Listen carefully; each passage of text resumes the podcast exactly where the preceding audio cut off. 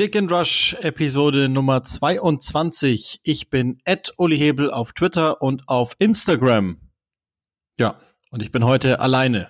Das hat folgende Gründe. Der FC Chelsea hat sich Ed Joachim Hebel geschnappt und ihm einen Vertrag bis 2040 angeboten. Da konnte er nichts anderes machen. Nee, im Ernst. Ähm, mein Bruder hat uns vertreten bei Transfermarkt am Deadline Day, um denen wiederum ein bisschen unserer Expertise teilwerden zu lassen, den Jungs zu helfen auf Twitch. Das hat großen Spaß gemacht. Und äh, Chris Wald in den USA. Dann habe ich noch zwei, drei andere Möglichkeiten gehabt. Das war aber alles in der Kürze der Zeit nicht mehr möglich. Und jetzt muss das halt mit mir alleine versuchen. Mache ich die One-Man-Show sozusagen und führe euch durch den Deadline Day. Ich hoffe, das funktioniert einigermaßen. Und wir gehen den ganzen Spaß durch, der so passiert ist. Denn es ist ja noch mal einiges passiert. Ich glaube, es ist fair zu sagen, der Deadline Day hat uns keineswegs enttäuscht. Ich spoiler eine Sache gleich mal vorweg.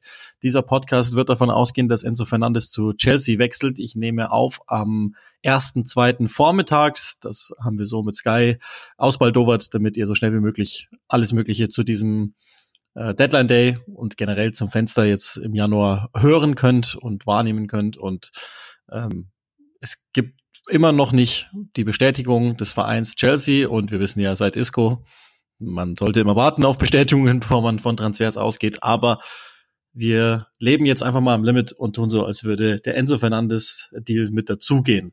Macht insgesamt, und das ist dann ganz schön, glaube ich, sich die Zahlen vorweg mal anzugucken, macht insgesamt Ausgaben von 2,8 Milliarden Pfund in der gesamten äh, Transfererei in 22, 23 von allen Premier Leagueisten. Wir reden nur von den Premier Leagueisten. Das ist, auch das ist, glaube ich, wenig verwunderlich, der Rekord Januar es waren ähm, 83 Prozent mehr als im bisherigen Rekord, macht allein am Deadline Day 275 Millionen. Das ist schon ziemlich krass und damit sind die Premier Leagueisten für 79 Prozent aller Transfers an diesem Deadline Day verantwortlich. Wow, ähm, wir haben einiges zu tun, was die Deals äh, betrifft. Jetzt würde ich vorschlagen, wir machen das folgendermaßen. Wir gehen jetzt mal so die Dinge durch, die am Deadline Day wirklich passiert sind kategorisieren wie immer eigentlich in Gewinner und Verlierer. Da gibt's ja dann manche, die nicht vorkommen bei den Transfers. Ähm, und entsprechend wird das dann laufen. Das ist das eine, was wir machen. Dann müssen wir noch über Sean Dyche natürlich reden zu Everton. Das ist ein Done Deal. Äh, bevor also wir zu den Transfers kommen, möchte ich das noch einmal ganz kurz einpflegen, weil wir haben ja das schon so ähnlich verortet, dass das ein Favorit sein könnte, dass das passen würde. Und jetzt ist es auch so passiert. Sean Deitch ist also der Manager beim FC Everton. Ich finde eigentlich, das passt ganz gut. Der einzige Vorwurf, der Everton zu machen ist, ist, dass sie ihn eigentlich hätten viel früher holen müssen. Also vielleicht hätte man sich die Episode Lampard schon sparen können und vielleicht sogar auch die von Rafa Benitez, wenn ich ganz ehrlich bin, weil jeweils schon der Name ja rumschwirrte, weil alle wussten, das würde ganz gut passen. So ein ähm, leicht britisch verhafteter Club mit einem sehr britisch verhafteten Manager, um es jetzt mal ganz vorsichtig zu sagen, der aber es versteht wie kaum ein anderer wirklich aus einem Kader und aus einem Verein, der eigentlich nicht geführt ist oder schlecht geführt ist, das Allerbeste rauszuholen.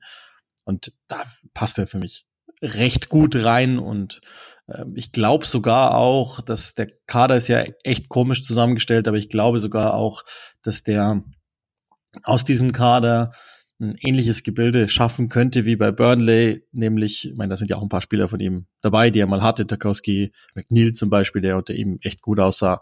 Da geht's ja viel eigentlich nur um, um Umschalten und um, um ähm, Pressing in den richtigen Momenten und wirklich haushalten mit den Pressing-Situationen. Das, glaube ich, tut diesem Kader ganz gut. Deswegen ist das ganz okay. Ihr werdet alle sicherlich mitbekommen, wie Bielsa kann eine Aktion sein. Der soll ja nach äh, Liverpool geflogen sein und sich da mal vorgestellt haben und seine Ideen mitgeteilt haben. Und da ging es unter anderem darum, dass er dem Verein gesagt hat, ja, ich, ich mache das schon, aber ich will halt erstmal ein halbes Jahr lang die Juniorenmannschaft trainieren, mitten im Abstiegskampf bei einem Verein, der niemals absteigen darf. Also ich find's echt cool und ich glaube auch, und ich will es auch glauben, dass es genau so passiert ist. Also, John Deitch, nicht Marcelo Bielsa, den wir hoffentlich dann trotzdem irgendwann eines Tages nochmal erleben werden, auf irgendeiner Bank in der Premier League oder Irgendwo, ist auch egal. Der darf einfach den Fußball nicht verloren gehen. Das also dazu und dann kommen wir auch schon zu den einzelnen Transfers. Und ähm, ja, dann würde ich sagen, rollen wir es nicht von hinten auf, sondern fangen wir da an, wo wir alle anfangen wollen. Der FC Chelsea hat in diesem Januar Wow. 300 Millionen. das ist erstaunlich, wenn ich das so höre. 300 Millionen für acht Spieler ausgegeben. Natürlich ist, ist derjenige, um den es die ganze Zeit ging, Enzo Fernandes. Auch das war wie in einem ganz, ganz schlechten, viel zu vorhersehbaren Film. Das geht das ganze Januarfenster. Eigentlich, wenn wir ehrlich sind, seit die WM gelaufen ist, nur um Enzo Fernandes. Und es geht tatsächlich bis zur allerletzten Sekunde dieses Fensters und, weil ich es ja immer noch nicht vermelden kann am 1. Februar, sogar darüber hinaus. Und ähm, jetzt haben sie es geschafft, jetzt haben sie ihren Wunschspieler geholt. Äh, ich will nicht wissen, in, in welchen Sphären da noch gearbeitet wird. Ich verstehe das ehrlich gesagt auch nicht ganz, weil es gab ja wohl eine festgeschriebene Ablösesumme die ja letztlich auch bezahlt worden ist. Ich meine, sowas ähnliches gab es bei bei Pedro Porro auch. Die, die portugiesischen Mannschaften sind ja schon harte Verhandler. Rui Costa hat, glaube ich, da inzwischen einen Ruf ähm, als Benfica-Präsident, dass er wirklich nur dann abgibt, wenn wenn sie denken, dass es genau das Richtige ist und sie den Gegenüber maximal über den Tisch gezogen haben. Jetzt weiß ich nur gar nicht, ob das der Fall ist bei, bei Enzo Fernandes. Also ganz wurscht, was er kostet. Ich meine, das ist ja, glaube ich, sowieso der Disclaimer, den man bei Chelsea generell jetzt zu setzen hat ganz wurscht, was die Spieler kosten, wenn man das mal so betrachtet, wenn man das machen kann, also Preis-Leistungs-Verhältnis außen vor lässt und nur die Qualität der Spieler sich anguckt, dann wird man ja fast unisono dazu kommen, und das ist ja zum Beispiel die Betrachtungsweise eines Fans ähm, oder, oder eine Anhängerin, ich möchte die Form gar nicht rauslassen, das muss ja die Betrachtungsweise sein, da ist ganz schön Qualität reingekommen in dieses Team. Äh, mit Mudrik, mit Fernandes, dass die dann beide so schlanke 200 zusammengekostet haben dürften ja gut, okay, ist halt so. Aber das sind natürlich Spieler, ähm, mit denen man die nächsten zehn Jahre planen kann oder so wie es Chelsea ja macht auch muss, ähm, die aber tatsächlich, wenn nicht alles schief geht, in die absolute Weltklasse aufsteigen sollten. Ich bin total gespannt bei all diesen Spielern, wenn die dann nächstes Jahr in der UEFA Conference League aufschlagen, wie, wie das dann aussieht, weil das, das erstaunt mich tatsächlich, dass diese Deals dann so zustande gekommen sind mit dem Blick auf die aktuelle Tabelle. Es, wird ja im Fußball ganz oft ganz kurzfristig gedacht im Moment, dass Spieler sagen, na, ich möchte schon Champions League spielen. Das sieht ja nicht danach aus, als würde Chelsea nächstes Jahr Champions League spielen, sondern ähm, im besten Fall wäre es wahrscheinlich Europa League, wenn sie jetzt wirklich noch richtig anziehen. Aber anyway, also Fernandes von Benfica wird so um die 120 Millionen dann wohl kosten, gekostet haben und soll das Mittelfeld jetzt neu verankern. Jorginho auf der anderen Seite, das machen wir dann beim Arsenal-Block, äh, abgegeben, Fernandes reingeholt und ich meine, was muss ich euch jetzt noch groß sagen über Enzo Fernandes, war mit einer der Hauptgründe, warum Argentinien Weltmeister geworden ist. Als er gebracht wurde von Scaloni bei der WM, hat sich das Spiel total verändert. Der ist im wahrsten Sinne des Wortes ein richtiger Two-Way-Player, also sowohl defensiv richtig stark als auch offensiv richtig stark. Der nimmt wahnsinnig viel Einfluss gegen den Ball, ähm, arbeitet gut, ist so ein richtiger Terrier eigentlich und das ist ganz gleich, wie er es macht. Also sei es jetzt Passwege zustellen, einfach nur ähm, Situationen erfüllen und, und dann zulaufen, Balleroberungen, Zweikämpfe, kann er alles. Der ist am Ball ähm, richtig stark, weil viel äh, beeinflussen, das ist viel am Ball, äh, bietet sich immer viel und gut an, reißt das Spiel an sich, hat, macht ganz, ganz viel in kurzen Pässen, kann aber auch lange Bälle, kann aber auch einen kreativ tödlichen Ball spielen und ähm, ist auch ansonsten athletisch genug gebaut äh, und alles in einem wahnsinnig jungen Alter. Jetzt könnte man sagen, ja gut, hat jetzt noch nicht die ganz große Erfahrung auf europäischer Ebene, eigentlich ja nur dieses halbe Jahr bei Benfica. Aber die Wahrheit ist, das wussten ja auch ganz viele schon äh, zu argentinischen Zeiten, das ist kein Geheimnis, dass dieser Spieler ein richtig guter werden wird. Und das kann ich euch auch sagen, der ist so bei den Scouts und, und ähm, Recruitment Departments weltweit so als der, das ist, das ist so ein Äquivalent geworden für den den Mittelfeldspieler, um den rum du baust. Also alle suchen den Enzo Fernandes. Es wird immer abgeglichen, wenn jetzt jemand sagt, äh, wir, suchen so einen, ähm, so einen universellen zentralen Mittelfeldspieler und sie finden den oder den. Ja gut, ist kein Enzo Fernandes, aber und das zeigt ja schon, dass dass alle wissen, dass dieser Spieler wirklich das zu höchsten Wein geboren ist und deswegen wie bei Mudrik auch mir ist ganz gleich, wie viel er gekostet hat Glückwunsch zu diesem Deal. Der spielt jetzt in der Premier League, der spielt bei euch. Und jetzt hat Graham Potter ein halbes Jahr lang Zeit, diese dann zum Teil auch jungen Spieler einzubauen. Und langsam erkennt man dann doch ein gewisses Muster. Ja, und ähm, ich, also es ist ja, glaube ich, ziemlich klar, wo der dann spielen wird. Jetzt müssen wir dann immer noch mal gucken, welches System. Ich glaube aber auch, dass es das Erstaunliche an Enzo, es ist letztlich total egal, auf welcher Position er spielt, also oder in welchem System er spielt, sondern er funktioniert in der Fünferkette, funktioniert in der Viererkette, er funktioniert ein paar Meter weiter vorne, der würde sogar wahrscheinlich auf der 10 funktionieren. Daher ähm, ist das ein richtig, richtig guter Deal. Wie gesagt, jetzt zu all diesen ähm, finanziellen Kennzahlen ist, glaube ich, auch gar nicht sinnvoll, sich dazu zu äußern. Wenn das der Wunschspieler ist, dann muss man diese Summen halt bezahlen. Und wenn Rui Costa checkt, okay, Chelsea ruft an und die wollen den immer noch wirklich, und sie haben ja auch clever gespielt, dass sie zwischenzeitlich die Verhandlungen abgebrochen haben. Es war wirklich so, wie ich es euch vor, glaube zwei oder drei Wochen mal gesagt habe, dass die Beziehungen total eingefroren waren und Benfica gesagt hat, wir geben euch diesen Spieler auf gar keinen Fall. Dann wissen wir alle, dass Chelsea das dann zu bezahlen hat. Das ist so der Preis im wahrsten Sinne, den, den Chelsea in die Höhe getrieben hat, weil jeder inzwischen weiß, dass wenn sie sie sind verrückt und die machen die Dinge und deswegen kann man da auch immer noch mal etwas mehr hinlangen, als man das normalerweise gemacht hätte. Dann haben sie ja noch mal Augusto äh, verpflichtet von Olympique Lyon. Auch das ist, ist genauso. Das ist dann, das ist wiederum, finde ich, im Vergleich fast günstig, wenn man das Potenzial hochrechnet. Ich meine, das ist ja immer die große Frage. Wie viele Rechtsverteidiger mit, mit ganz extrem viel Potenzial gibt's denn überhaupt weltweit in diesem Alter, die aber schon zumindest minimal weiterhelfen? Da werdet ihr euch wahrscheinlich schwer tun. Jetzt gibt's diesen einen, da sind sich auch so ziemlich alle einig, dass der innerhalb der nächsten ein, zwei Jahre zu einem absoluten Topmann werden wird. Und auch jetzt in, in der Kürze der Zeit mal geguckt, Reese James fehlt, das haben wir immer so rausgestellt als einer, der einfach nicht fehlen darf, weil er mit der wichtigste ist bei Chelsea überhaupt. Jetzt holen die Malo Gusto und haben jemanden, den sie jetzt aufbauen können. Der muss natürlich jetzt auch schon Leistung bringen, das ist klar. Und dann haben sie wahrscheinlich sogar ein Luxusproblem. Aber auch ihr äh, seid da wieder im Vorteil gegenüber allen anderen, die diesen Podcast nicht hören. Schande über die, die es nicht tun. Und helft uns bitte, dass das nicht so ist und so bleibt. Reese James überlegt ja ganz ernsthaft, ob er den Verein nicht verlassen soll, hat ein Ziel gegen Spanien für sich ausgemacht. Und dann hätte man da auch schon, also den Ersatz, den man äh, ja dann auch sozusagen als Backup im Moment nutzen könnte noch für eine Weile und dann, ja, einen richtig guten Mann, äh, den, den sie da verpflichtet haben. Und so kommt Chelsea insgesamt, ähm, ja, in der Bewertung. Also vielleicht machen wir noch schnell, damit, damit das nicht untergeht. Hakim Ziyech war ja in Paris. Der Deal ist aber durchgefallen. Das ist ein bisschen zu spät geworden. Das tut mir für ihn wahnsinnig leid, weil ich nicht glaube, dass der noch richtig viel Spielzeit sehen wird. Und das ist um diesen Fußballspieler total schade, der ähm, vielleicht auch nach Deutschland hätte kommen sollen irgendwann schon mal und und da was machen können. Paris weiß ich jetzt auch nicht, ob das so gut gepasst hätte, aber in jedem Fall wäre für ihn, glaube ich, alles besser gewesen. Ähm, wird schwierig für ihn bei Chelsea. Ähm, Conor Gallagher soll auch Angebote gehabt haben von verschiedenen Vereinen. Also Newcastle soll sich interessiert haben, Everton vor allen Dingen, was natürlich Match made in heaven gewesen wäre für, für Sean Dyche und wahrscheinlich für ihn selber auch tatsächlich.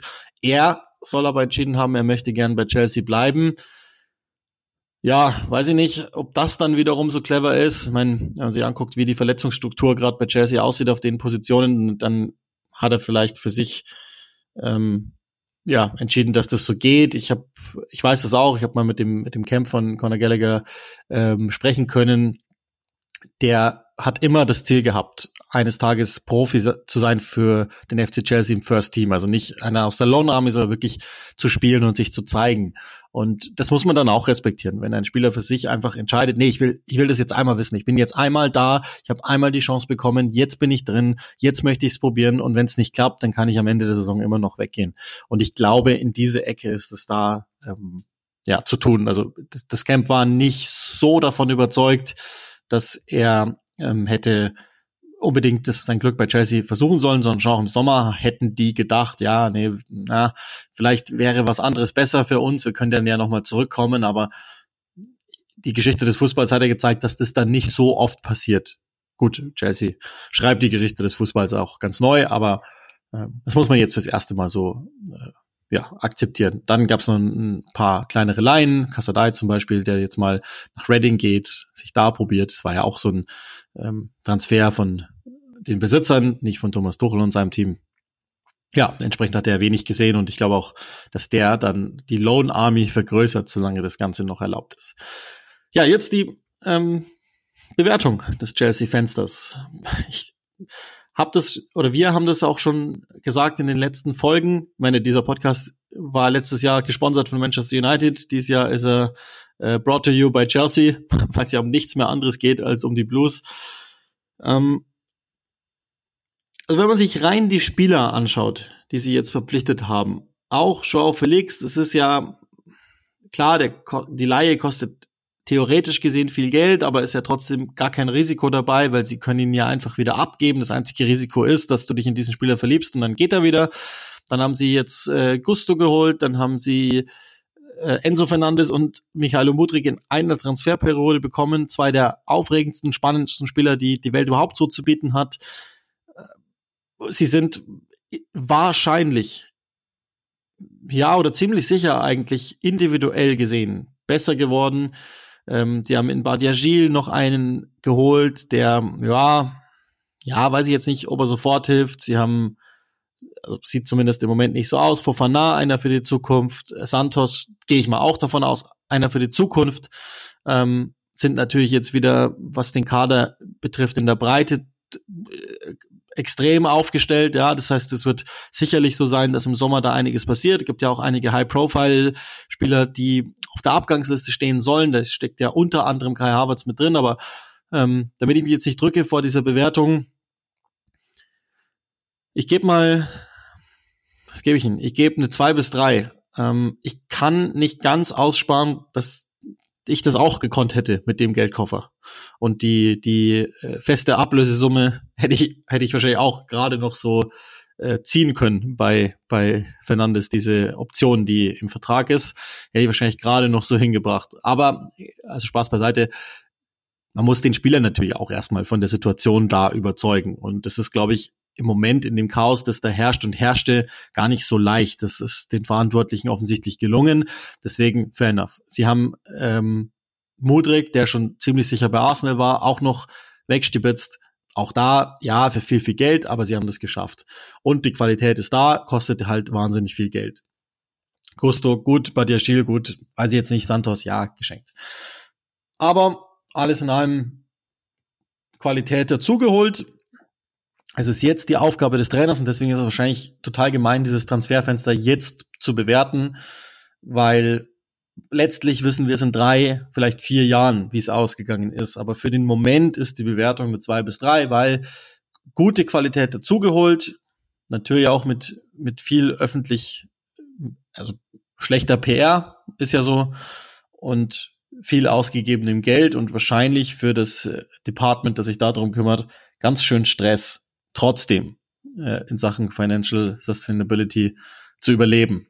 Ähm, damit kann ich kaum glauben, aber verlassen wir den FC Chelsea. 288 Millionen ausgegeben in diesem Januar, mehr als alle anderen Clubs zusammen. Wow. Chelsea ist erstaunlich.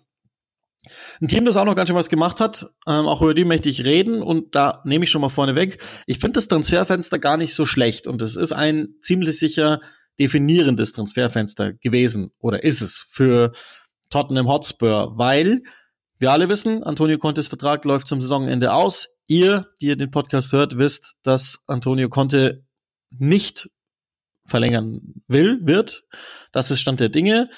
Aber man kann ja nochmal probieren, auf Seiten des Vereins, wenn man überzeugt ist vom Trainer, und davon ist ja mal auszugehen, man kann ja nochmal probieren, ihn zu überzeugen, indem man ihm vielleicht gibt, was er möchte. Und da ist jetzt ein Transfer endlich passiert, der in drei Fenstern konnte immer und immer wieder dastand. Und jetzt ist es endlich passiert. Eine Laie bis Saisonende mit einer äh, Kaufobligation von 45 Millionen Euro dann, weil kommt ja von Sporting. Pedro Porro, Rechtsverteidiger ist jetzt bei den Spurs. Und wenn es eine Position gibt bei Tottenham, die in den letzten Jahren historisch auf Regungspotenzial hatte, dann ist es wahrscheinlich die des Rechtsverteidigers. Was haben die da alles probiert und was hat am Ende funktioniert und was nicht? Auriers Vertrag wurde dann sogar am Ende aufgelöst, nachdem er zwischenzeitlich Stammspieler und Tribünengast in einem war. Matt Doherty hat sich, auch das ist so ein random FIFA-Transfer, so ähnlich wie Isco zur Union Berlin, wo man dann eigentlich dem System sagt, na, weiß ich jetzt nicht, ob sowas im echten Leben passiert, aber Doherty wechselt tatsächlich zu Atletico. Chad Spence, es ist ja auch so eine Personalie, an, an der man Antonio Contes Sturheit ganz gut erklären kann, hat nie, auch nur im entferntesten, eine Chance bekommen, äh, wechselt leihweise, äh, verlässt also nochmal äh, Tottenham und, und muss jetzt einfach irgendwo Spielpraxis sammeln. Und Poro ist jetzt eben da. Und ähm, das ist jemand, der, also das wissen wir ja alle, der, der setzt auf sein System. Das ist, das ist das Seine. Mit den zwei Wingbacks auf links und auf rechts. Und auf rechts ähm, haben sich da verschiedene Leute probiert, inklusive Emerson Royal. Naja, geht so, hat jetzt auch nicht so eingeschlagen. Und Poro ist einer, der, ähm, zumindest wenn wir das von, von Sporting hernehmen, Offensive generieren kann. Der hat äh, kann Zahlen auflegen, der ist vorne mit dabei, der ist dynamisch, der ähm, kann nach innen ziehen, der kann flanken, der kann im Grunde alles. Also hat so ein leichtes Spielmacher gehen. Und deswegen ist es eine sehr, sehr gute Verpflichtung aus meiner Sicht, dass die die die auch Tottenham in jedem Fall stärker macht. Das ist das ist völlig klar und sie brauchen ja so etwas wie Dominanz. Also das wird jetzt Power nicht alleine herstellen, aber Dominanz am Ball. Das ist ja ganz ganz wichtig. Es gibt ja kaum ein Top-Team europaweit und schon gar nicht in England, äh, das so wenig am Ball zu generieren versteht. Und deshalb ist ein Porro unheimlich wichtig. Diese Wingbacks nehmen viel, viel, viel ähm, Ballbesitzzeiten ein in Contes ähm, System, ist, sind auch wichtig für Spacing und deshalb ist es wichtig, dass sie da auch einen ansatzweise elitären Rechtsverteidiger haben. Jetzt haben wir schon drüber geredet, so richtig viele gibt's ja gar nicht weltweit. Porro zählt sicherlich zu den fünf, sechs spannenderen in Europa. Dass der jetzt zu Tottenham geht, ist ein Gewinn. 45 Millionen Euro ist ja kein kleines Geld, aber ist wahrscheinlich Tottenhams wichtigster Transfer seit einiger Zeit. Klar, da waren einige gute auch mit dabei, einige ambitionierte mit dabei, aber eine Position, die so wichtig ist zu adressieren für den Trainer und die, da bin ich ziemlich sicher, eine Personalie, die 100%ig konnte, zumindest nochmal überlegen lässt, die probieren es ja trotzdem. Und das ist ja das Erstaunliche auch bei Porro. Da sieht man auch nochmal, was Tottenham macht. Die sind ja schon tausendmal, haben die sich den Korb abgeholt haben viel, viel verhandelt, was man eigentlich so als Außenstehender gar nicht verstehen kann, weil er hat ja auch diese festgeschriebene Ablösesumme. Trotzdem ist immer wieder verhandelt worden. Amorim wollte den keineswegs abgeben. Und da sieht man nochmal, wie beharrlich Tottenhams Verhandler sein können. Das hat auch in der Vergangenheit schon mal, ja, ihnen schlechte Dienste erwiesen, weil wir wissen ja zum Beispiel noch, ähm, als sie bei Luis Diaz ewig verhandeln ha hatten und, und wollten den Preis noch drücken etc., dann kommt Liverpool ums Eck und sagt, ja gut, dann schlagen wir halt zu. Und diesmal hat sich's ausgezahlt. Da dann auch nochmal ein Kompliment an die ansonsten ja nicht so äh, gut wegkommenden aus dem Board. Da gibt's ja auch noch mal eine Geschichte von Fabio Paratici, der ähm, laut italienischem Ver Verband gesperrt werden soll. Es ist noch immer nicht klar, zumindest ist das mein Kenntnisstand, äh, ob, ob sich diese Sperre dann auch ähm, auf England auswirkt. Aber in jedem Fall gibt's da ja was in dieser ganzen Juventus Sumpf-Kampagne, die es da so rundherum gibt und äh, gibt viel, viel Kritikpunkte an Tottenhams Führung. In dem Fall, glaube ich, haben sie es sehr, sehr gut gemacht und haben am Ende das geholt, was ihr Trainer wollte, was der Verein wollte und auch braucht, ehrlicherweise, und haben aus meiner Sicht ein klares Qualitätsupdate zu einem sogar wenn man jetzt mal den Markt betrachtet, fairen Preis, 45 Millionen Euro, die er dann kosten wird, wenn sie ihn kaufen, das ist in Ordnung für mich. Bei Danjuma ist es genau das Gleiche. Auch da waren ja so ziemlich alle Premier Leagueisten einmal in der Verlosung. Das ist so ein, der Klassiker. Da kommt ein ähm, ja, Berater und sagt halt hier, guck, wir haben einen Spieler da, bietet den an vier, fünf, sechs Destinationen an und dann entscheidet am Ende wahrscheinlich das bessere Angebot oder die Passform oder wie auch immer. Aber in dem Fall war es ganz klar. Ich dachte eigentlich schon, der war fix bei Southampton, dann äh, war, sie saß lange, lange, lange aus nach Everton und irgendwann ähm, ist, ist Tottenham dann reingegangen. Ist das der Spieler, der jetzt den Unterschied machen wird, dass die Spurs sich auf alle Fälle für die Champions League qualifizieren? Niemals, aber das ist jemand, der dir Breite gibt, beidfüßige Torgefahr, hat ordentlich gescored seit Beginn der Saison jetzt schon auch und damit habe ich überhaupt kein Problem. Das, das finde ich eigentlich ganz in Ordnung, was die Spurs da gemacht haben. Deswegen ähm, nehme ich das schon mal vorne weg. Die sind jetzt nicht der fette Gewinner der Transferperiode, aber ich finde das ganz ordentlich, was sie gemacht haben. Das ist wahrscheinlich immer noch nicht das, was sich Conte vorstellt. Ich bin aber dann auch gar nicht undankbar, wohlwissend auch, dass der Vertrag des Trainers am Saisonende ausläuft. Ich bin, ich finde es okay, dass man dann als Spurs sagt, wisst ihr was? Ähm, nö, wir machen das, was wir machen. Wir machen das mit Auge. Und wenn es dir nicht passt, Antonio Conte, Reisende soll man nicht aufhalten. Und darauf läuft es ja eh hinaus. Deswegen, ähm, ja, ein, ein Spieler hat er gekriegt, den er wollte. Ich gehe mal davon aus, er wird sich gegen Dan Juma grundsätzlich jetzt auch nicht gewehrt haben. Wobei, ich streichen, streichen wir diese Passage. Es ist immer möglich, dass sich Conte gegen eine Verstärkung wehrt. Aber das werden wir dann im Verlaufe der jetzt noch dann äh, halben Saison ja noch sehen, wie er ihn einsetzt, theoretisch. Das also zu Tottenham und dann ähm, möchte ich gleich noch zu Arsenal kommen, bevor wir dann uns kurz natürlich um Manchester City kümmern müssen. Da ist ja auch was passiert auf der Abgangsseite und dann geht's in die etwas kleineren Deals. Aber ähm, ich glaube, das ist nochmal sinnvoll, sich um Arsenal speziell zu kümmern. Es gab ja viele, viele Gerüchte. Es war klar, dass Arsenal noch einen zentralen Mittelfeldspieler haben möchte, einen Sechser haben möchte. Wir haben euch auch schon mal ein Profil skizziert wie dieser Sechser aussehen sollte und haben mal so roundabout gesagt, es sollte wahrscheinlich ein spanischer Sechser sein. Eventuell einer, der noch etwas aggressiver, athletischer daherkommt. Da ist er dann Caicedo innerhalb der letzten Woche recht heiß gekocht worden und ähm, Arsenal soll auch ein großzügiges Angebot abgegeben haben an Brighton. Eine Sache hat uns diese Transferperiode gezeigt, nee, zwei Sachen. Über Brighton, den, den Ausflug gönnen wir uns ganz kurz. Also Brighton ist ja einfach ein geiler Verein, sind wir ganz ehrlich. Die ganze Welt dreht völlig hohl und gibt Milliarden aus für, für Neuzugänge und holt sich irgendwelche völlig überteuerten Leute. Was macht Brighton? Die holen sich einfach drei Teenager und sagen, easy, wir machen einfach unseren Weg weiter, wir verlieren Leandro Trossard, ja mein Gott. Dann geht halt Mitoma völlig durch die Decke, weil komplett, komplett geisteskranker Fußballspieler. Easy. Dann holen die einfach drei Youngs danach, einen aus Schweden, ja, kennt kein Mensch, alles gut. Und auf der anderen Seite, und auch das haben wir bei Brighton gelernt, wenn sie verkaufen wollen, verkaufen sie. Wenn nicht, dann nicht. Und genauso war es bei Graham Potter auch.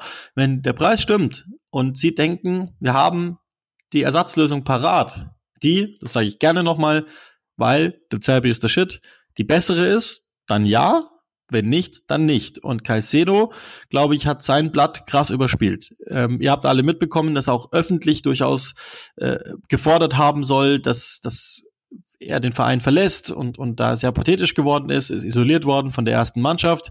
Es gab ein, wie ich finde, sehr gutes Angebot äh, von Arsenal für ihn.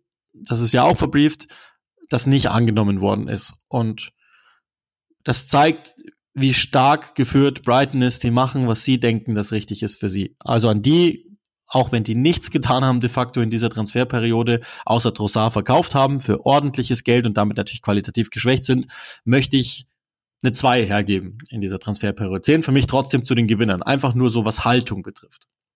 Ja, ich weiß, Brighton kommt immer sehr gut weg hier bei mir, aber dazu stehe ich. Sei euch, wie es ist. Und bei Arsenal ist es jetzt dann am Ende Jorginho geworden von Chelsea. Runde 12 Millionen Pfund soll er gekostet haben. Und ich sage euch auch das, das war jetzt kein Deal, den ich total auf dem Schirm hatte, aber ich mag den eigentlich.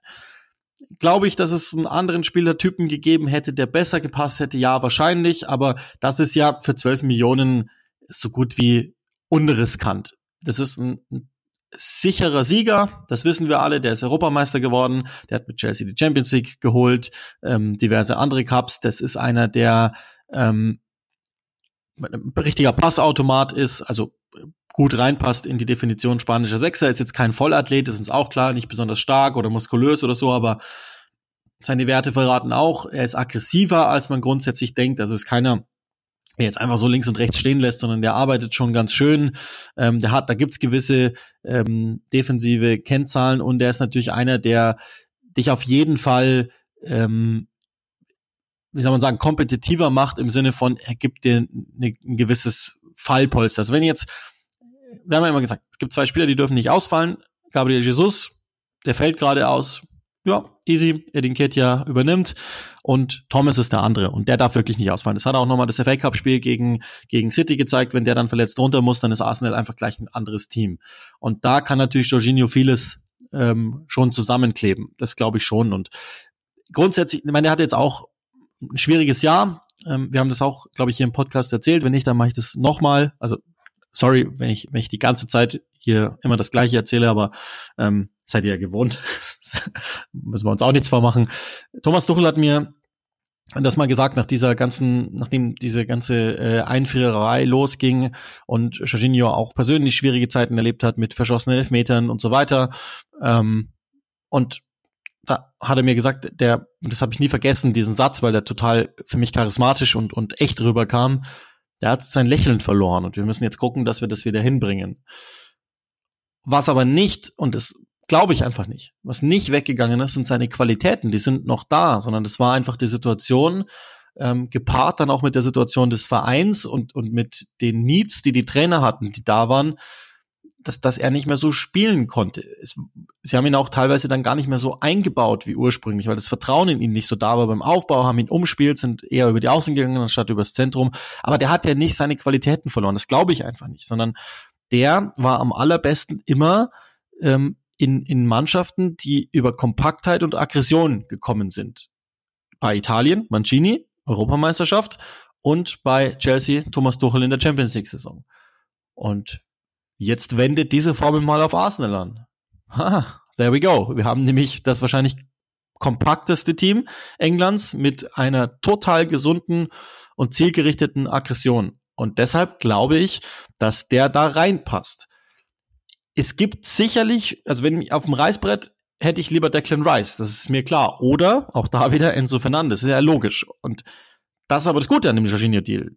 Der Declan Rice-Deal ist damit nicht ausgeschlossen. Es ist durchaus möglich, dass Arsenal im Sommer hergehen kann und vielleicht dann ja mit einer Meisterschaft im Rücken und Champions League Fußball Declan Rice sagen kann, so Junge, wie sieht's aus? wir hätten hier einen Platzbrei bei uns und da kannst du den nächsten Schritt in die absolute Elite machen. Und trotzdem hätten sie dann mit Jorginho noch einen, der ihnen eine andere Möglichkeit anbietet. Also kurzum, ich mag diesen Deal grundsätzlich ganz gerne. Das ist nicht der bestmögliche, aber ich mag den ganz gerne. Und wenn wir uns jetzt generell Arsenal mal anschauen, haben für Mudrik heftig geboten, das ist ja auch kein Geheimnis, ähm, haben aber dann auch Stichwort Haltung gesagt, nö, nicht für 100 Millionen. Ist das ist ja dann auch manchmal so, dass man dann einfach nur das Prinzip sagt, ja gut, zwei Millionen mehr. Hätten wir jetzt auch machen können, wenn das der absolute Wunschspieler ist. Aber dann sind wir halt bei Chelsea. Und das ist Arsenal nicht. Und ich mag total gerne, muss ich wirklich sagen, ich mag total gerne, was Arsenal in den letzten ein, eineinhalb Jahren gemacht hat. Und das ist äh, durchgehend auf jeder Ebene des Vereins zu sehen. Das ist, was mit Einbezug der Fans betrifft. Das geht los bei der Cheftrainerposition, ähm, über das Recruitment, über das Scouting. Da weiß jemand, wer er ist, wer er sein will. Das ist ja etwas, was den Verein immer ausmachte unter Arsene Wenger, dass sie, das konnte man gut oder schlecht finden, jemand waren. Also wir, wir, wir kannten die DNA des Clubs. Das hat sich dann ja verändert. Da gab es dann diese Zeiten hinten raus bei Arsene Wenger, wo man das Gefühl hat, er hat jetzt keinen Bock mehr auf Rebuild und dann viel, viel Geld ausgegeben worden ist für Spieler, die zu Lala gepasst haben und dann ging es weiter über Una Emery, da ging so eine leichte Schlamperei los, aber Edu hat er jetzt übernommen und auch der, also es war ja auch erstaunlich, man hat dann am Deadline Day lesen können, Edu out als Hashtag. Ja, also maximal übertrieben, würde ich jetzt mal behaupten, weil das ist schon ganz gut, was, was da passiert ist. Und Trossard anstelle ähm, Modrix dann geholt für natürlich einen wesentlich günstigeren Preis. Da hat man jetzt zum Beispiel auch schon gesehen im Spiel gegen City im FA Cup. Ja, ist doch ganz okay, auch wenn man da jetzt nicht mehr dabei ist, geschenkt. Aber ich, ich finde das, ich finde das eigentlich ein ein Deal, der in Ordnung ist und der vor allen Dingen Handlungsmöglichkeiten offen lässt dann für den Sommer. Und das ist ja wahrscheinlich das Allerwichtigste bei Arsenal, weil dann kennen wir die Tatsachen, sind sie ein Meisterteam, sind sie es nicht. Und dann kann man immer noch entscheiden. Und, das ist ja auch kein Geheimnis, das hat ja auch Jorginho dann nochmal klar gesagt, Ateta ist ein großer Grund, warum ich hier hin bin, weil er sich in der Vergangenheit mehrfach um mich bemüht hat, gab sogar mal eine Phase, als City wirklich ernsthaft nachgedacht hat, den zu verpflichten der mag ihn. Das war sein Wunschspieler. Ich glaube, es war auch ein Ziel Arsenals jetzt mal zu zeigen, wir können auch einen Namen verpflichten. Den haben sie definitiv verpflichtet. Und äh, ich habe da keine Probleme damit, muss ich ganz ehrlich sagen. Sambi Lokonga ist noch zu Crystal Palace ausgeliehen worden. Das ist ja dann der Umkehrschluss. Vielleicht, also ich möchte es jetzt nicht überbewerten, aber der ist ja gegen City reingekommen für Thomas und sah so ein bisschen wackelig aus. Ähm, das ist ein, das ist ein toller Spieler, das glaube ich auch nach wie vor. Ähm, der vielleicht seinen Körper ein bisschen besser nutzen müsste. Da hat er jetzt in Patrick Vieira jemanden, der ihm das beibringen kann. Patrick Vieira verpflichtet einfach 600 Mal denselben Mittelfeldspielertypen. Hat er dann noch mit Armada, kann man dann auch gleich noch drauf kommen, das gleiche nochmal gemacht. Aber für ihn ist es wahrscheinlich gut, kommt äh, auf einem guten Niveau zu hoffentlich guter Spielpraxis, kommt dann zurück. Ich gebe den lange nicht auf. Ich mag den Spieler sehr gern, glaube auch, der kann noch helfen in Zukunft, aber vielleicht jetzt nicht beim aktuellen Unternehmen, das dann ja ziemlich sicher heißen dürfte, Meisterschaft gewinnen, weil die Pokalwettbewerbe, naja, easy. So, im Sinne von, ähm, von dem kann man dann also das auch mal bewenden lassen. Ich möchte, oder nee, machen wir schnell noch Manchester United fertig, bevor wir dann ähm, zu dem einen Abgang kommen, der uns natürlich noch brennend interessiert. Also bei United, also ich weiß auch nicht, was ist, was ist eigentlich mit meinem Manchester United passiert? Ich kann ja gar nicht mehr losrenten, das macht überhaupt keinen Spaß. Das Mantra, keine Arschgeigen mehr zu verpflichten von Richard Arnold, scheint A zu funktionieren und es ist keine Panik ausgebrochen. Und das, obwohl klar geworden ist, Scott McTominay wird eine ganze Zeit fehlen und Christian Eriksen wird länger fehlen als zunächst vermutet. Ich habe sogar gehört aus dem Umfeld, es könnte April werden, bis der wiederkommt. Und das heißt, da ist ein kleines Vakuum auf der Position, neben Casemiro frei geworden. Wir kennen den Spielertypen, den Erik Ten Hag da sieht siehe da, was zaubern sie aus dem Hut? Eine Laie für Marcel Sabitzer. Und das ist ein grandioser Transfer für mich. Also wirklich richtig, richtig gut. Kein Geheimnis im, im äh, europäischen äh, Spitzenfußball. Marcel Sabitzer war bei so ziemlich jedem Verein auf der Liste der einen zentral oder zentral defensiven Mittelfeldspieler gebraucht hat. Warum? Weil klar war, dass Bayern München eventuell was tut auf der Position oder generell jetzt mit der Verpflichtung Leimers etc. gesehen hat, naja, den brauchen wir vielleicht nicht Vielleicht ist Goretzka da vorne dran, neben Joso Kimmich auf der Doppelsechs und Sabitzer könnte eventuell einer sein, der sich verändern wollen würde. Und äh, deshalb haben den einige auf, auf der Liste gehabt. United hat jetzt dann ähm, ganz spät noch das ja adressiert, dass sie gesagt haben, passt auf, wir bräuchten eigentlich einen, der mit einem gewissen Druck umgehen kann, also pressingresistent ist in allererster Linie, gute Spielverteilerqualitäten hat, ähm, eine Acht sein kann mit viel Umsicht, äh, aber eben auch einer gewissen Laufstärke. Also im Grunde all das, was Christian Eriksen macht. Und wenn ich ehrlich bin, passt Sabitzer vielleicht sogar noch ein Stückchen besser rein als Eriksen und natürlich auch vom, vom Alter her vielleicht etwas passiger als Eriksen sogar glaube, dass das, und auch das ist ja, das muss man ja auch sagen, das ist jetzt eine kurzfristige Hilfe, weil der weiß, wie es geht ähm, auf dem Niveau. Der hat ein paar Champions League-Spiele in den Knochen. Der hat äh, ein paar Länderspiele in den Knochen. Der ist ein wahnsinnig Fußball cleverer Spieler. Der ist ähm, integer. Das heißt, der wird jetzt kurzfristig helfen, zwar sofort helfen, bis zum Saisonende, dann kann man ja immer noch mal weiter gucken. Und ich glaube auch, wenn man den dann fest verpflichtet, dann hätte man da auch kein großes Problem, weil dann würde der den Kader breiter machen. Ist der dann Stammspielermaterial? Hm, wahrscheinlich nicht, aber, und das ist ja auch für ihn Win-Win, er, er kann das ja jetzt ein halbes Jahr lang anbieten, dass er zeigen kann, hey, vielleicht haben wir ihn alle sogar noch weiter unten einsortiert. Das ist, glaube ich, sowieso jemand, der immer krass unterbewertet war. Deswegen mag ich den Transfer von beiden Seiten. Ich glaube, das ist ein Gewinn. Ich glaube auch sogar, dass es für Bayern ein Gewinn ist, weil ähm, jemand, der sich eigentlich nie was zu Schulden hat kommen lassen, vielleicht einfach nur nicht so ganz 100% passt, neben Josua Kimmich, ähm, weil er dann einfach seine Stärken nicht so entfalten kann. Der kann sich jetzt ein halbes Jahr lang Spielpraxis abholen, tankt sozusagen Premier League Erfahrung und käme dann entweder zurück oder bleibt bei Manchester United. Ich habe ich hab nichts, was ich nicht mögen würde an dem Deal, außer dass ich gerne über Manchester United abgerentet hätte und dass sie sich 650 Körbe geholt haben. Und das, auch das ist ja im Übrigen erstaunlich. Es gibt ja so gut wie keinen Mittelfeldspieler, mit dem United nicht in Verbindung gebracht worden ist auf Twitter. Aber wie entspannt diesmal alles ablief seitens United. Es ist nicht rausgekommen, dies oder das ist passiert oder oder äh, da haben sie sich einen Korb abgeholt, dann sind sie dahin gegangen und wollten 600 Millionen für den zahlen oder sie sind nicht mal in den Caicedo-Deal eingestiegen. Ja, weil weil sie einfach sagen, nö, nö, nee, ist einfach, läuft nicht. Wir haben eh nicht das Budget aktuell und sowas machen wir nicht.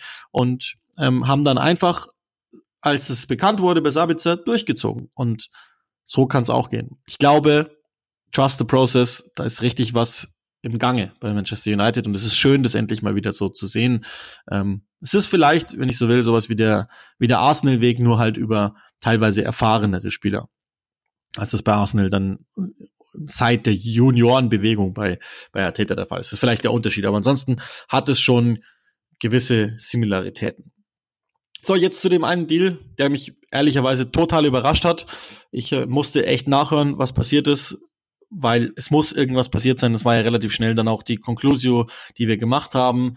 Joao Cancelo verlässt Manchester City erst einmal leihweise. Es gibt aber eine Kaufoption für Bayern München, ähm, die ihn verpflichtet haben. Ähm, ich weiß gar nicht, wenn ich ehrlich bin, von wo ich anfangen soll. Also Cancelo war jetzt in den letzten drei, vier Transferfenstern immer ein Thema bei Bayern München. Und sogar eigentlich schon länger. Das war jemand, den sie immer beobachtet haben und sich immer haben vorstellen können. Sie haben auch öfter mal, auch schon bei Manchester City angefragt, ob das denn eine Möglichkeit wäre, den zu verpflichten. Da hat er sich dann so gut entwickelt, dass das irgendwann einfach, das City einfach den Hörer sofort aufgelegt hat. Aber klar ist, er war immer dabei.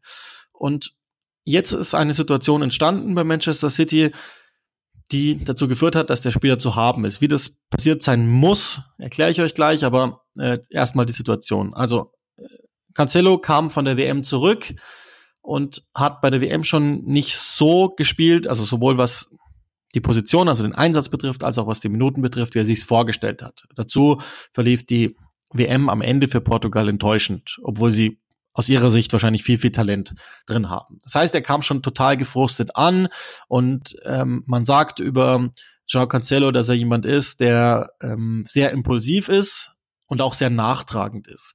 Das heißt, entweder himmelhoch jauchzend oder total betrübt und dann aber ähm, so ein richtiges Geschwür für die Kabine, weil er andere mit runterzieht. Und da soll es schon losgegangen sein, dass er sehr, sehr negativ war gegenüber anderen Spielern. Sie dachten noch am Anfang bei City, sie kriegen das hin. Dann kam aber noch dazu, dass die individuelle Form auch bei Manchester City nicht so ganz optimal war bei Joao Cancelo. Die Wahrheit ist auch, er musste dann positionsfremd spielen, mal auf, auf der rechten Außenstürmerposition, ähm, teilweise auch im Spiel getauscht. Es war auch nicht klar, spielt er dann rechts oder Linksverteidiger, weil Kyle Walker dann ja auch gefehlt hat, musste dann mal rechts spielen. Wahrscheinlich ist er auf der linken Seite sogar etwas besser. Ähm, das heißt, er ist im größten Formloch seit seiner Anfangszeit 2019 bei City, wo er komischerweise einfach gar nicht gespielt hat. Und das führte dazu, dass er zunehmend, ähm, ich, das Wort ist angepisst, also benutze ich es auch, angepisster geworden ist ähm, bei City, bis hin zu, er hat erfahren, er spielt nicht in der Startformation gegen äh, Arsenal im FA Cup und soll dann auch der total, also demonstrativ teilnahmslos gewesen sein im, in der äh, Sitzung hin zu diesem Spiel. Und das war dann der Punkt, wo Guardiola gesagt hat, ich bin immer noch Pep Guardiola. Ja, alle wisst, wer ich bin und das lasse ich mir hier nicht bieten. Und wenn du glaubst, dass du größer bist als die Mannschaft, dann tschüss, brauche ich nicht. Und dann setze ich mal ähm, das Exempel, dass ich sage, du bist zwar potenziell der wahrscheinlich modernste und beste Außenverteidiger Europas, aber das interessiert mich nicht. Und dazu kommt, dass Rico Lewis natürlich in all dieser Formschlamperei bei City sowas wie ein ähm, ja, sich den Platz eigentlich geholt hat. Er ist sowas wie zum Stammspieler geworden. Ich meine, jetzt muss man mal überlegen, wo plante Guardiola mit Cancelo auf der Linksverteidigerposition hat jetzt ganz viel Arke gespielt zuletzt. Äh, auf rechts waren es dann entweder Walker oder Lewis. Und ich glaube aber auch, es gibt eine Welt, in der Rico Lewis vielleicht sogar von der linken Seite kommen könnte. Ich habe das im FA Cup Spiel auch so gesagt. Wahrscheinlich ist Rico Lewis ähm, eher ein ein zentraler Mittelfeldspieler, der nach außen geht, als ein Außenverteidiger, der nach innen geht. Weswegen ich glaube, dass das durchaus möglich wäre. Hat er schon so, so einen Lahmvergleich auch gegeben von Guardiola. Ich glaube, das ist durchaus denkbar, dass auch der notfalls von der anderen Seite kommen könnte. Kein Ersatz, auch das spricht der Bände. Das ist so ein typisches Guardiola-Ding, glaube ich. Dass, ähm, man kann jetzt auch diskutieren und, und ich, ich habe ähm, das auch privat mit zwei, drei Leuten getan und habe immer wieder gesagt, naja, ähm, ehrlicherweise, vielleicht wäre das ja so der Typ, den Guardiola bräuchte, dass er mal so jemanden im Team hat, der einfach nicht akzeptiert, wenn er nicht spielt, weil er sagt, nee, ich möchte aber spielen und ich bin auch sauer, wenn ich nicht spiele. Aber da wusste ich noch nicht, wie sich das gezeigt hat. Also ich, ich habe große Liebe für jemanden, der auf der Bank sitzt, der es nicht akzeptiert und sauer ist. Das mag ich gerne, ist auch, glaube ich, wichtig, dass das Spieler so haben. Ich, ich, ich sage auch immer im anderen Arbeitsleben, Leute, die gerne auf der Bank sitzen, die, die verschwenden meine Zeit.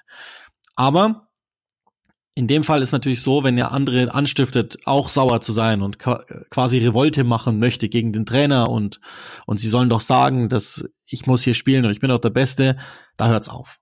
Und deswegen kann ich das verstehen. Das zählt wahrscheinlich auch in dem Bereich Win-Win-Win. Also Bayern München, herzlichen Glückwunsch. Das ist ein absoluter Weltklasse-Deal. Was die machen, das ist kein Bundesliga-Podcast, aber was die machen seit eineinhalb Jahren ist Weltklasse. Ähm, auch da, das ist sicher so gelaufen. Der Berater Cancelos hat den Auftrag vom Spieler bekommen, ey, guck dich mal um, was möglich ist.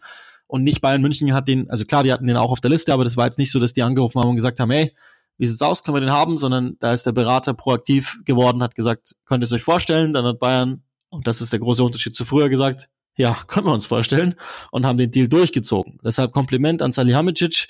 Ähm, sorgt dafür, dass Julian Nagelsmann Paris schlagen muss. Wenn nicht, hat er ein großes Problem. Alles Gute dafür. Und ähm, sorgt aber auf der anderen Seite auch für Win-Win, weil jetzt ist Rico Lewis frei für viele Minuten. Und ähm, das ist ein Stinkstiefel raus aus der Mannschaft. Erstmal kurzfristig und vielleicht dann auch langfristig. Und selbst dann wäre es wahrscheinlich noch ein Win-Win-Win, weil dann kriegt halt City das Geld, denen fällt schon was ein und Bayern hat einen Top Außenverteidiger. Also das nur dazu bei Manchester City. Die Gerüchte für etwaigen Ersatz haben sich dann ja auch total in Grenzen gehalten. Äh, ist natürlich aber trotzdem total spektakulärer Deal geworden. Und dann gab's noch ein paar kleinere Sachen, die so ähm, zu sagen sind. Ich meine, Nottingham ist auch klar, dass die noch äh, drei Spieler verpflichtet haben. Keylor Navas, warum auch immer. Also Warum auch immer. Keine Ahnung, was das soll. Aber das wissen sie, glaube ich, selber nicht. John Joe Shelby's geht eigentlich ins gleiche Muster rein, dass man bei Newcastle irgendwie sagen könnte, naja, ähm, so viel hat er nicht mehr gespielt. Wir wissen alle, was der grundsätzlich kann. Wir wissen aber auch, dass das ein gefährlicher Typ ist, den man sich so in die Kabine holt. Ähm, ich weiß jetzt auch nicht genau, wo der spielen soll. Und dann haben sie noch Felipe geholt, einen Innenverteidiger, der natürlich gewisse Qualitäten mitbringt, Erfahrung mitbringt, aber also an die 30 Neuzugänge, das ist schon krass. Das alles in einem Fenster ähm, einbauen zu müssen und das, obwohl Steve Cooper ja nochmal gesagt hat, vor diesem Januarfenster und Scarpa zum Beispiel sieht er sehr gut aus. Der Lilo ist, glaube ich, auch ein ordentlicher Deal. Aber und grundsätzlich kann man im Vakuum jeden Einzelnen für sich so verstehen, aber die, die Chemie, wow. Also da ist schon viel reingeworfen in diesen Cocktail. Und Steve Cooper hat ja sogar noch gesagt vor der Periode, ja, okay, aber nur einen oder vielleicht zwei und dann kriegt er halt wieder eine ganze Mannschaft. Aber gut. Anyway. Ah ja, Newcastle müssen wir, glaube ich, auch noch machen. Ähm, denn da ist ja, sind ja zwei Deals passiert. Harrison Ashby von West Ham mag ich auch sehr gerne. Wird wahrscheinlich jetzt noch nicht ganz so früh die ganz große Rolle spielen, aber ist ein sehr talentierter Junge, der noch, noch richtig was aussieht. Und vor allen Dingen aber geht's natürlich ähm, 45 Millionen Pfund um Anthony Gordon von Everton. Und da ist ja auch viel diskutiert worden. Also erstmal, nee, machen wir dann gleich bei Everton. Anthony Gordon hat natürlich sowas wie die Englandsteuer drauf, sagen wir hier immer wieder. Äh, junger englischer Spieler mit Dynamik und viel Potenzial, kostet einfach gleich mal 10, 15 Millionen mehr als normaler Spieler, sozusagen, also normal. Äh, ihr wisst, was ich meine. Äh, und trotzdem mag ich, was Newcastle tut, weil Gordon ein, ein, schneller Spieler ist, der auf jeden Fall auch schon direkt helfen wird. Ich glaube auch, dass wenn man den in dieses Umfeld reinsetzt, das ist die nächste ähm, körperliche Präsenz, der nächste total dynamische, athletische Spieler, den die da reinbauen und der nächste, und das ist das Erstaunliche, äh, charakterlich absolut arbeitswütige Spieler, der drinsteckt in diesem Kader. Das haben wir euch ja mal gesagt, das ist eine Ansammlung von lauter Arbeitspferden, der passt tausend Prozent da rein. Und ich habe überhaupt keinen Zweifel, dass das unter Eddie Howe voll funktionieren wird. Das ist diese punktuelle Verstärkung, die ich so liebe. Und Newcastle ist zum Top-Team geworden und Anthony Gordon wird dafür sorgen, dass sie in Zukunft ähm, das auch bleiben. Ich bin total gespannt, wo er dann am Ende spielt. Ich glaube, Willock muss sich jetzt warm anziehen ähm, und und es könnte da sein, dass er da vielleicht irgendwie hinkommt und man dann leicht umbaut. Aber in jedem Fall ist es jemand, der auch sofort ein Contender ist für mich ähm, für einen möglichen Stammplatz. San Maximon wird dann wahrscheinlich ein Problem haben. Der bleibt jetzt die Bankmikrowelle, aber ich mag den Gordon Deal und ich finde auch tatsächlich, dass die Summe gar nicht so dramatisch schlimm ist. Da kommen wir dann gleich noch in einem anderen Segment drauf, ähm, was wir aus der machen können. Aber in jedem Fall guter Deal. Und dann haben wir noch, ähm, mal jetzt ein bisschen schneller. Bournemouth hat sich zahlenmäßig gut verstärkt. Ähm, ich bin ehrlich gesagt jetzt nicht so sehr mit äh, Sahanis äh, Schaffen vertraut, kommt von Dynamo Kiew, 20-jähriger Innenverteidiger. Ich wage mal zu bezweifeln, dass der sofort im Premier League Abstiegskampf hilft. Okay, Hamed Traoré, ja, der gefällt mir sehr gut. Das äh, von Sassuolo, der sah ja unter De Zerbi überragend gut aus zum Beispiel. Das kann ich mir vorstellen, dass der sehr, sehr gut hilft. Ähm, Otara haben sie verpflichtet, Vinja haben sie verpflichtet und Semenyo aus der zweiten englischen Liga, der echt auch lebendig aussieht. Also das, was wir gefordert haben, Körper, Breite und das alles für ein ansehnliches Geld. Ich habe so für sich, das ist jetzt kein Outstanding Player dabei, aber so, das ist das, was in etwa Foley versprochen hat. Bournemouth kriegt ein leichtes Makeover. Mag ich, finde ich gut.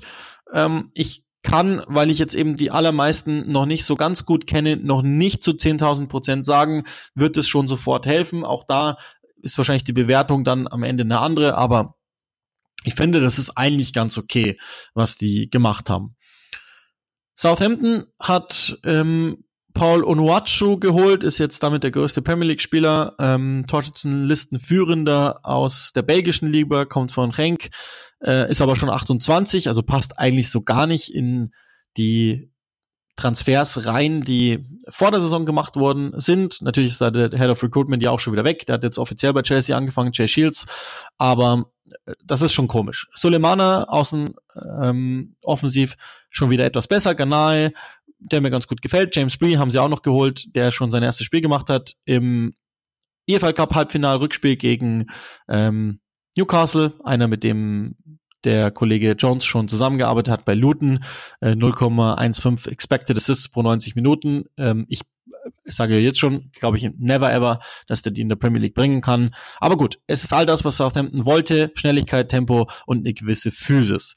Ich sag auch das nochmal, wir haben das ja auch in der Nathan Jones Folge schon gesagt, ich verstehe bis heute nicht, warum Ralf Hasenhüttl gehen musste für diesen Trainer. Verstehe nicht. Das ist so viel auf einmal, was der baut. 16 Mal das System um im Spiel und du weißt nie ganz genau, mit, er beginnt immer positionsfremd. Das sieht überhaupt komisch aus und wenn Hasenhüttl so hätte einkaufen dürfen, wie er jetzt einkauft, dann hätte er wahrscheinlich auch was zustande gebracht. Deswegen ist das aus meiner Sicht völliger Quatsch. Aber anyway, wahrscheinlich machen die Spieler den Kader jetzt erstmal nicht schlechter. Charlie Alcaraz sieht nach vorne sehr gut aus, nach hinten sieht er aus wie wow.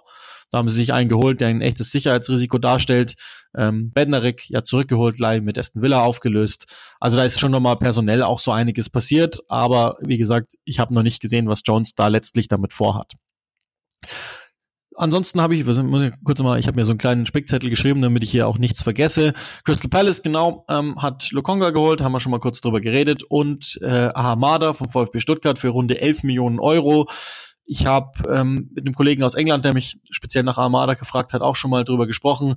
Ich glaube nicht, dass das eine sofortige Premier League Verstärkung ist, aber das ist einer, der in ein, zwei Sommern sich stark entwickeln sollte. Ähm, Sven Mislintat hat mir immer gesagt, dass das seiner Meinung nach einer der besten zentralen Mittelfeldspieler talentweise ist in diesem Jahrgang. So haben sie ihn damals verpflichtet. Der hat verletzungsbedingt jetzt nicht so viel gespielt beim VfB, bis auf diese jetzt Hinserie. Das war die erste, in der er wirklich stabil dabei war. Und da hat man schon ansatzweise gesehen, dass der eine gewisse Eleganz hat, trotzdem aber einen guten Körper und wirklich richtig schöne äh, Übersicht und, und richtig gute kreative Pässe spielen kann. Auch da wieder Wette auf die Zukunft von Crystal Palace, da bin ich mir ziemlich sicher. Und der 500. Typ, der halt gleich ist und einer wird sich dann schon durchsetzen wahrscheinlich.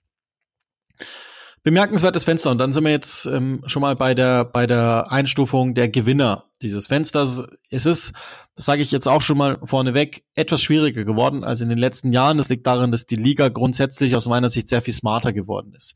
Besseres Scouting, natürlich, das spielt auch eine große Rolle im Vergleich zu allen anderen europäischen Vereinen, die einfach krass wenig gemacht haben viel, viel mehr Geld haben. Und damit natürlich auch Spielerberater überzeugt werden können, dass die talentierteren Leute in die Premier League gehen. Keine Frage. Aber es ist trotzdem etwas cleverer geworden im Recruitment. Für mich ein großer Sieger dieser Transferperiode, einfach weil es wichtig wurde, dass sie was gemacht haben. Runde 40 Millionen ausgegeben hat Leicester für Harry Suter. Das haben wir bei der WM, glaube ich, auch schon mal gesehen.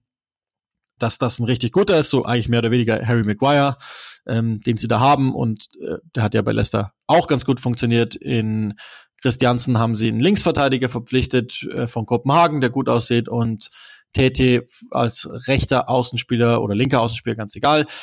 Ähm, junger Spieler und keiner dieser Deals schreit nach Panik. Jeder dieser Deals schreit nach Potenzial und bringt vor allen Dingen die so dringend benötigte Breite für Leicester. Und warum nehme ich sie jetzt als Sieger noch mit rein? Erstens aus den Gründen. Ähm, sie haben dann auch bei Nico Gonzalez jetzt nicht völlig verrückte Dinge gemacht von Florenz, den wollten sie wohl unbedingt, haben Paris und äh, Paris, Perez und Albrighton abgegeben, leihweise nochmal zu Real Betis und in die zweite Liga, ähm, aber vor allen Dingen Madison behalten, Tielemans behalten für ein weiteres halbes Jahr. Zwischenzeitlich hat man ja auch schon gesehen, dass dieses Team, wenn sie eine Zeit lang miteinander spielen, durchaus gute Ergebnisse haben können. Und nach Transferperioden, die ich lange nicht verstanden habe, ist das jetzt wieder eine, die etwas besser daherkommt. Deswegen möchte ich da mal ein leichtes Plus dahinter geben. Das ist für mich alles völlig in Ordnung. Die anderen habe ich ja schon genannt, die für mich als Plus zu verbuchen sind. Wahrscheinlich muss man tatsächlich Newcastle nennen, weil sie es im Moment gut machen. Ich habe Brighton schon mal genannt als einen Gewinner. Ich würde Tottenham gerne auch tatsächlich mit reinnehmen und mit leichter Vorsicht zumindest ähm, Bournemouth und auch Manchester United, weil das ein, ein guter Deal war. Kommen wir zu den Verlierern dann, die äh, in diesem in diesem Deadline Day, in diesem Wintertransferfenster mit dazugekommen sind. Achso, ja, genau. Ist gleich vielleicht noch bei Liverpool, das sei ja auch nochmal gesagt. Ähm, Cody Kakpo, ihr könnt mir twittern, so viel ihr wollt. Ich, also, lasst mich in Ruhe. Das, ich lese den Käse nicht. Lass mich in Ruhe. Weil das ist ein guter Spieler und jetzt vergesst mal die aktuellen Zahlen. Das wird volle Kanne funktionieren. Habe ich überhaupt keine Zweifel. Und warum ist gleich? Weil jetzt einige sagen werden, ja, aber die haben doch keinen äh, zentralen Mittelfeldspieler geholt. Aber da ist doch der, das große Problem. Ja, ist es auch. Aber Liverpool holt nicht irgendeinen. Hätten sie vielleicht gemacht, wenn sie hätten kurzfristig reagieren müssen, so wie Manchester United. Aber müssen sie nicht, weil die sind vergleichsweise alle wieder gesund. Die werden im Sommer für großes Geld unterwegs sein und dann halt versuchen, Jude Bellingham von sich zu überzeugen. Und wenn das passiert, dann ist alles in Ordnung hätten die sicherlich auch ihre Aktien an Fernandes gehabt. Jo, sicher. Ist aber nicht so. Ähm, Gibt es halt andere Konkurrenz, die viel, viel Geld in den Markt pumpen, aber dann werden, wird ihnen was anderes einfallen. Und äh, das ist das, ist das was, was Liverpool probieren wird. Deswegen hier ist gleich. Da waren gute Dinge dabei oder war eine sehr, sehr gute Sache sogar dabei in Kakpo und eine halt, naja, gut. Ähm, die Verlierer sind für mich zwei, die ich nennen will. Zum ersten Everton, weil ich glaube, wir uns alle vorstellen können, dass es echt noch was gebraucht hätte in diesem Club. Ähm, sie haben Onana behalten, okay, auch weil er es wohl wollte. Und ähm, ansonsten ist recht wenig passiert, außer der Abgang von Anthony Gordon. Und das ist der Bankrott überhaupt. Weil Chelsea, und das ist so, hätte alles bezahlt, weil es ein Wunschspieler war von Tuchel und Team, die hätten alles bezahlt und wir waren bei Summen, Sockelsummen von 80, 85, 90 Millionen Pfund. Und jetzt geht er für 45. Und nicht nur das, dass man da einfach viel, viel Geld weggeschenkt hat. Der nächste Schlüsselspieler, wichtige Spieler, der verkauft wurde aufgrund von finanziell desaströsen Entscheidungen in den letzten Monaten und Jahren unter Fahad Moshiri viel Geld ausgegeben, wenig eingenommen, Richarlison ersatzlos gehen lassen und jetzt auch Anthony Gordon ersatzlos gehen lassen, der so etwas war wie die Identifikationsfigur für alle Everton-Fans. Ich weiß, und deswegen ist es wahnsinnig clever von Anthony Gordon, der hat jetzt dieses eine sich bietende Fenster genutzt, um zu sagen, ey, wenn ihr mich nicht wollt, gehe ich. Es gab nach dem Southampton-Spiel Aggressionen von Everton-Fans und die gingen auch gegen ihn. Und da gibt's ja viele lustige Memes mit ihm, wo er auch aus meiner Sicht etwas zweifelhafte Klamotten anhat, obwohl ich ähm, mir selten Urteile erlaube über Mode anderer und ich das durchaus auch gerne mal extravagant mag, aber da sind schon ein paar fragwürdige Entscheidungen dabei von ihm gewesen und da hat man ihm so ein bisschen vorgeworfen, dass die Einstellung nicht stimme, dass er nicht effizient genug sei. Es ist auch wahr, ne? Also jetzt, wenn man sich mal rein die die Outputs anguckt, dann kam nicht so richtig viel dabei rum, aber ihr habt ja die Spiele gesehen, ich auch, und deswegen weiß ich, der war ganz oft alleine auf weiter Flur da vorne und das war aber 100 Prozent nicht seine Schuld, nicht. Und das ist völlig dämlich von Everton, den gehen zu lassen, weil das ist die personifizierte Zukunft. Das ist einer von euch, der sich committed hat zu diesem Verein lange Zeit und der die Qualitäten gehabt hätte, mit Klasse um ihn rum was draus zu machen. Der ist jetzt zu Newcastle gegangen, ihr habt das Geld, der könnt ihr ein bisschen äh, tilgen, aber der Kader ist definitiv schlechter geworden und es gab ja keinen Ersatz. Deswegen Everton für mich der fetteste aller Verlierer. West Ham zählt aber auch mit dazu, muss ich ganz ehrlich sagen. Ähm, ja, Danny Ings geholt, keine Frage, der sich dann auch schon wieder verletzt hat. Das ist ein guter Deal. Aber ansonsten habe ich mir irgendwie gedacht, wenn man schon eigentlich ja jenseits von Gut und Böse ist in der Tabelle, die Klasse halten muss, aber vielleicht sogar mit, mit Blick dann irgendwie hätte perspektivischer denken können, hätte ich mir irgendwie erwartet, dass sie vielleicht noch sich leicht verjüngen. Und es gab ja zum Beispiel auch noch Interesse an Everton Skeen, Innenverteidigung etc. Es laufen ja auch Deals aus von Fabianski, von Ogbonna, der noch Stammspieler ist, zum Beispiel, ne, Creswell auch. Da hätte man ja auch schon durchaus perspektivisch denken können. Haben sie nicht gemacht. Deswegen sind sie wie immer eigentlich im Januar einer der Verlierer für mich in dieser Transferperiode. Ja, ansonsten, ich habe euch schon gesagt, ich habe große Zweifel an dem, was, was Nottingham macht, aber da ist die Jury noch nicht fertig mit dem Urteil. Ähm, ich glaube, da müssen wir drauf gucken. Und ansonsten äh, glaube ich aber, dass wir weitestgehend durch sind durch diese Transferperiode. Fulham hat noch drei kleinere Sachen gemacht, haben sich ähm, mit Cedric von Arsenal leihweise verstärkt, haben Lukic geholt aus Torino, über den ich ehrlicherweise nicht genug sagen kann, um den einzuschätzen. Das werde ich alles noch machen, wenn etwas mehr Zeit ist. Ich komme ja auch aus aus äh, viel Arbeit jetzt ähm, am Wochenende. Den werde ich nochmal durch die Scouting-Plattformen jagen. Es gab kleinere Laien, meistens von jungen Spielern weg. Brian Hill ist wieder verliehen worden nach Sevilla zum Beispiel. Ähm, Llorente zu Roma gegangen, leihweise von Leeds dann haben die ja noch zum Beispiel, also ist eigentlich auch ganz ordentlich gelaufen für Leeds.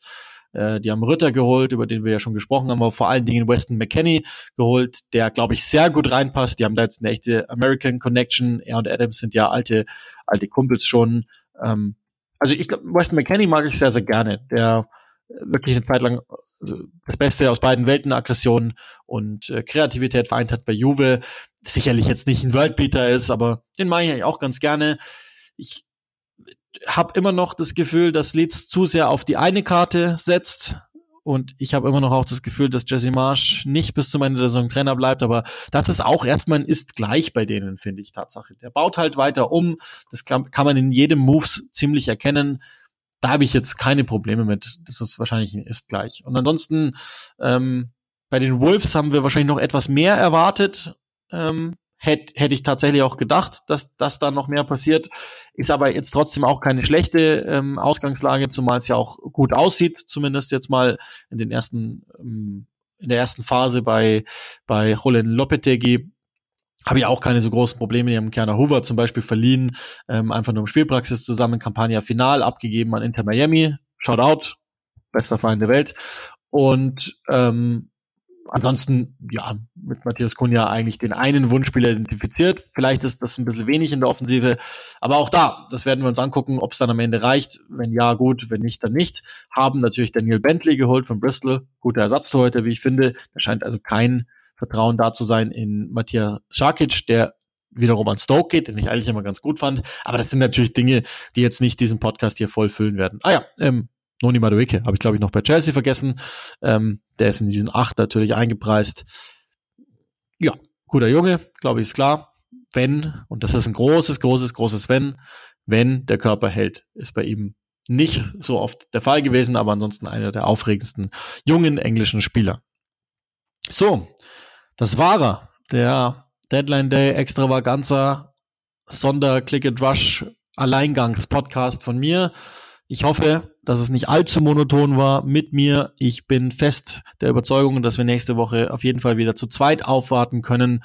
In diesem Fall war es so, es war wichtig, dass wir uns auch anderswo zeigen. Vielleicht hat der ein oder andere oder die ein oder andere das auch irgendwo mitverlebt. Ähm, mit meinem Bruder, der dann die Deals in Echtzeit eingeschätzt hat. Das kann er also auch. Und ähm, ja, dann würde ich sagen, jetzt habt ihr wirklich genug von mir gehört. Macht's gut, bis nächste Woche. Und kennt ihr den Satz, wenn ihr Premier League Fußball schaut auf Sky, und das solltet ihr tunlichst tun, bleibt uns gewogen.